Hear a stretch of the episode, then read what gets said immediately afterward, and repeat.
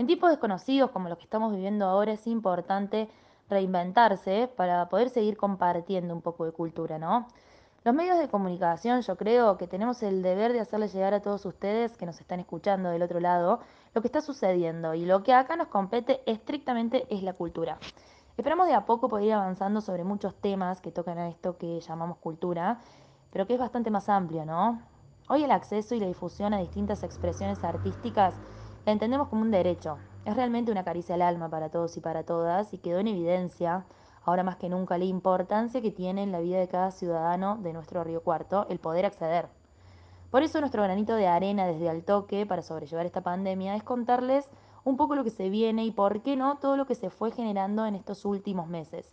Cómo se trabajó para encontrar esa vuelta de rosca que la ciudad estaba necesitando.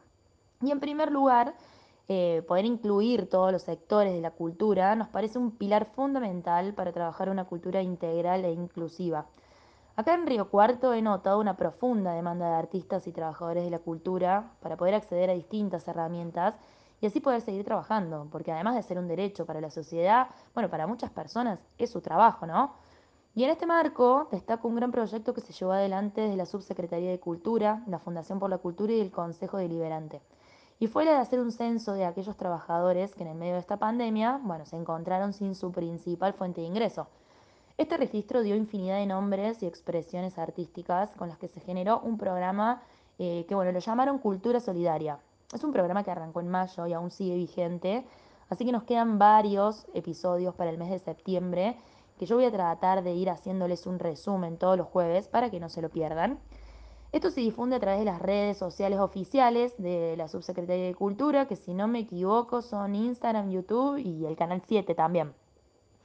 Y bueno, entre lo que puedo destacar es el amplio abanico de propuestas. Se presentaron talleres de artes visuales, de cine, cerámica, hubo unipersonales, teatro, bandas eh, de rock, bandas locales. Y también pudimos disfrutar la habilitación virtual del Museo Municipal Héroes de Malvinas tuvo un cierre hermoso con un artista local, Mario Cayón, y esto lo destaco porque creo que el valor agregado que se le dio con esa nueva infraestructura al andino de nuestra ciudad es súper importante. Creo que a todos nos hubiese encantado encontrarnos a través de un beso, un abrazo y, por qué no, una lágrima después de ese gran homenaje que se le hizo a nuestros héroes de Malvinas. Pero hoy la pandemia nos obliga a reinventarnos y bueno, fue la virtualidad el único medio que, que se encontró ¿no? para poder dar inicio a este nuevo hermoso museo que tenemos en la ciudad. Eh, yo la verdad que podría estar muchas horas contando todo lo que se vivió a través de este programa, pero nos quedan muchos jueves para seguir investigando un poco de todo esto. Y si se perdieron de algo de lo que les estoy contando ahora, en el canal de YouTube van a poder encontrar cada uno de los episodios guardados. Eh, así que cualquiera que se hayan perdido, que no hayan tenido tiempo para poder verlo, eh, se van al canal de YouTube y ahí está toda la información y todos los episodios cargados.